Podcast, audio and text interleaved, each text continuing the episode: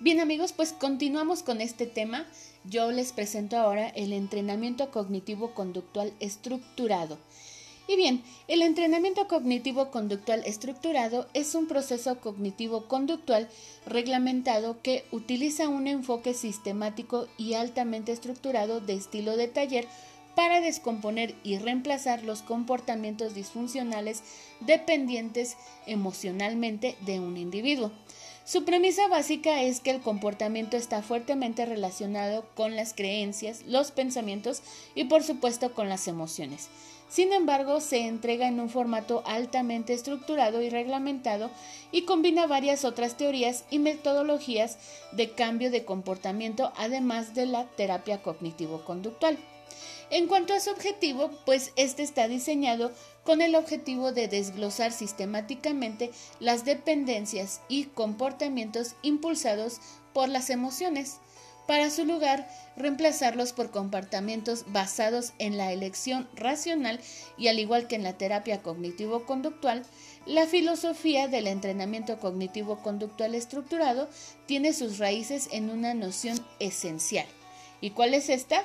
Pues que el sentimiento y el pensamiento están fuertemente vinculados.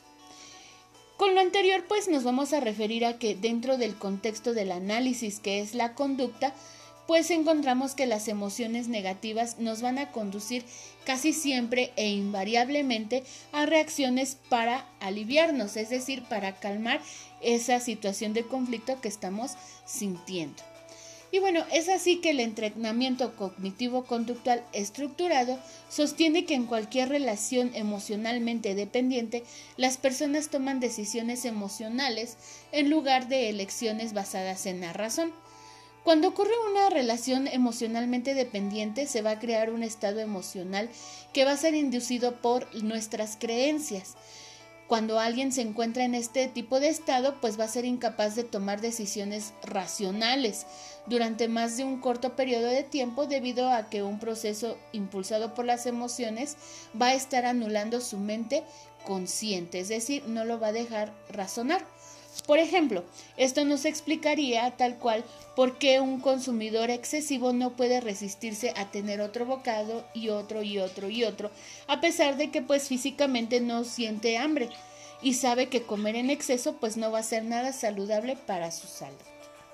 En cuanto a la estructura de este tipo de terapia cognitivo-conductual, encontramos que este tipo de terapia va a utilizar teorías bien establecidas de psicología y de tratamiento que van a incluir biblioterapia, terapia de aceptación y compromiso, teoría del autocontrol conductual, mm, teoría e-, económica del comportamiento, teoría de la autodeterminación y entrevistas motivacionales. En cuanto a sus aplicaciones de este tipo de terapia, es decir, del entrenamiento cognitivo conductual estructurado, pues vamos a encontrar que está siendo aplicado de manera estructurada siempre, eh, pues para tratar de manera efectiva, por ejemplo, a las mujeres que se enfrentan a los factores estresantes de tener cáncer de mama. Eh, por ejemplo, cambiar los pensamientos sobre los factores estresantes que pues todas ellas van a presentar durante su tratamiento o pues todo el proceso que implica el tener una noticia de estas o una condición de salud tal como es el cáncer. Em, esto, bueno, según unos estudios realizados en la Universidad de Miami. Este tipo de terapia también se ha utilizado eh, principalmente en otros campos, como lo que es la salud y el bienestar de la población y en psicología criminal. Esto con la intención de minimizar la reincidencia de pues los criminales.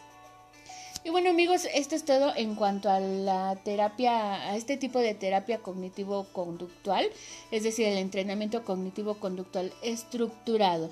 A continuación les voy a dejar con una de mis colegas para que les siga informando acerca de este tipo de terapias cognitivos conductuales. Muchas gracias.